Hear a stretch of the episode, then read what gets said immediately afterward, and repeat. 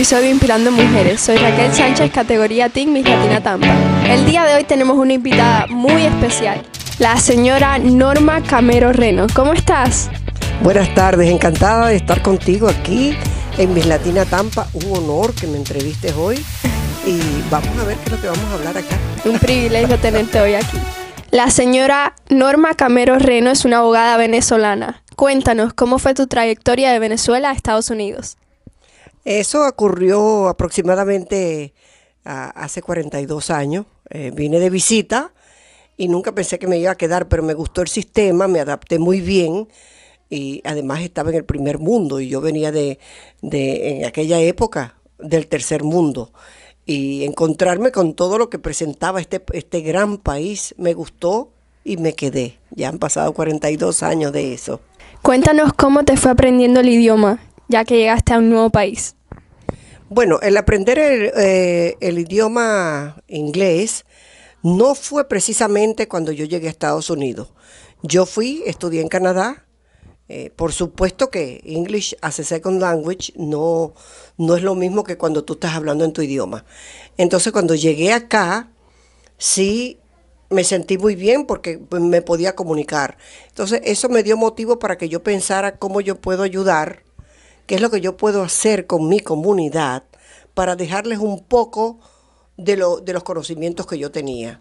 Y eso, después de tantos años, ese sueño se hizo realidad y fue cuando empecé a dar clases de inglés, cívica y gobierno a, a toda la comunidad hispana, que fue un éxito y que espero que vaya a continuar ahora después de esta pandemia.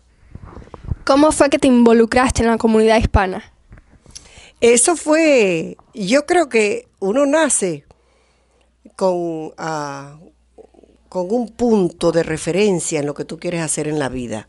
Y yo siempre he buscado la forma de ayudar porque vengo de una familia que me inculcó eso en Venezuela. Entonces, llegar aquí y qué voy a hacer, cómo puedo yo, aparte de ayudar a la comunidad, ¿Cómo puedo yo dejar un legado a aquellas personas que me rodean, a aquellas personas que me ven a mí como un ejemplo en muchas cosas?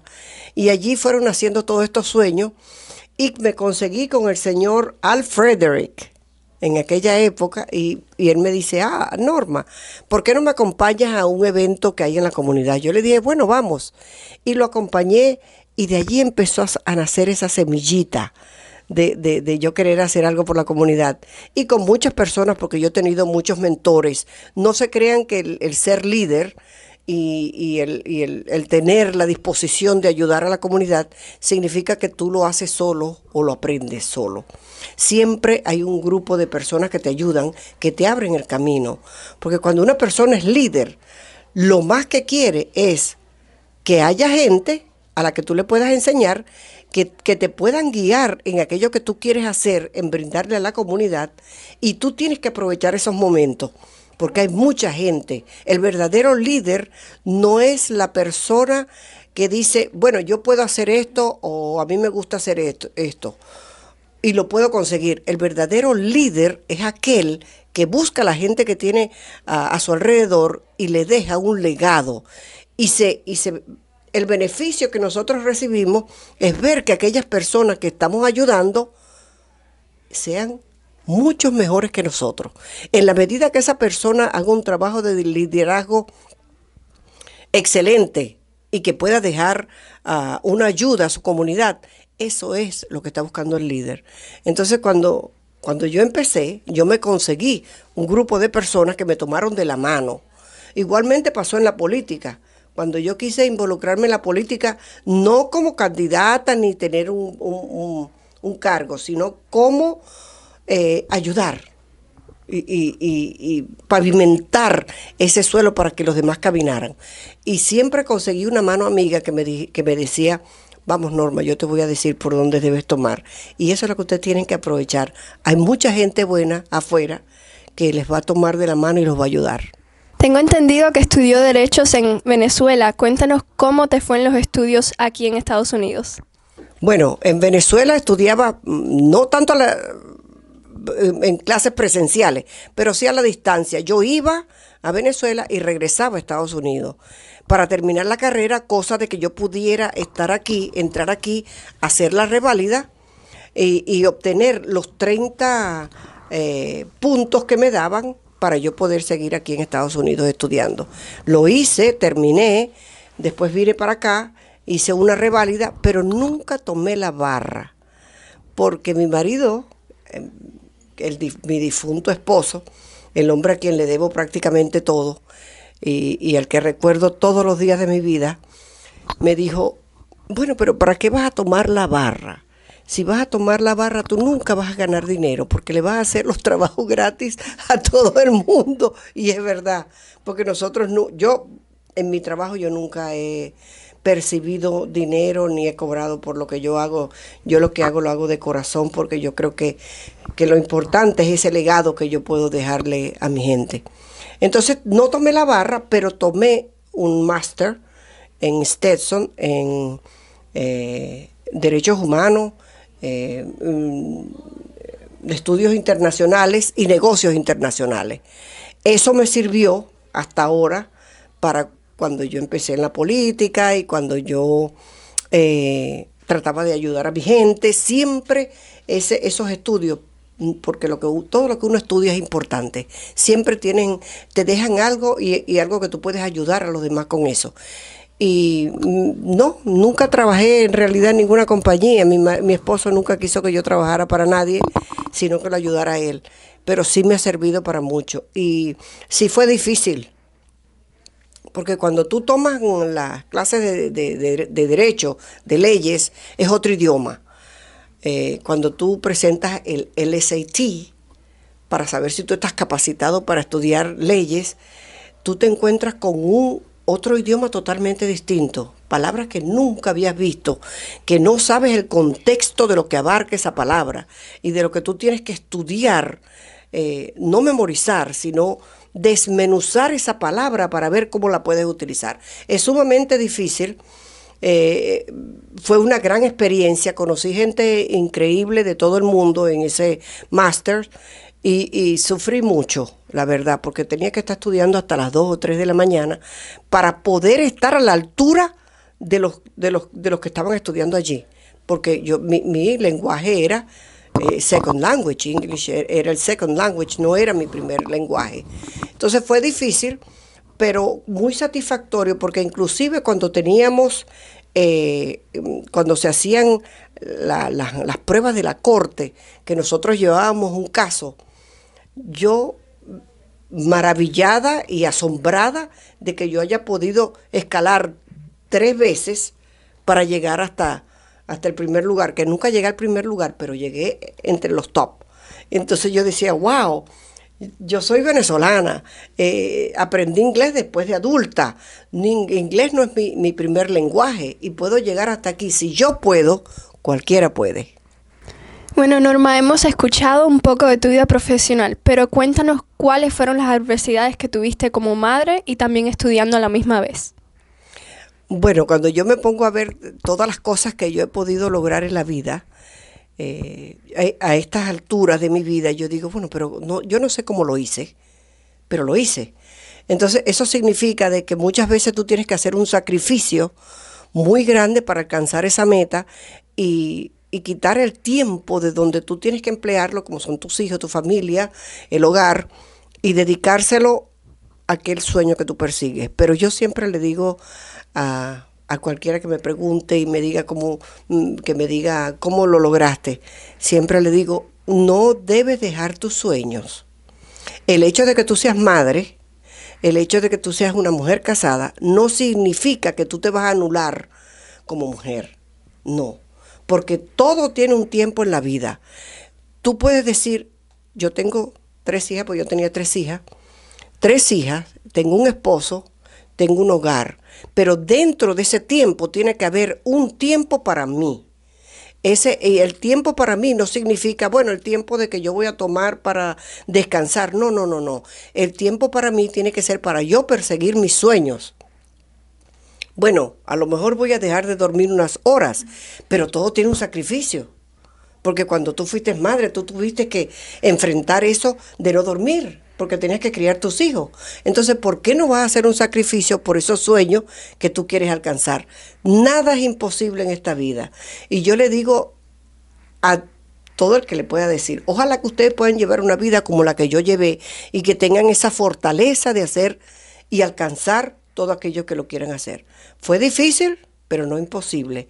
Por eso que siempre insisto, los sueños hay que seguirlos hasta uno lograr el éxito.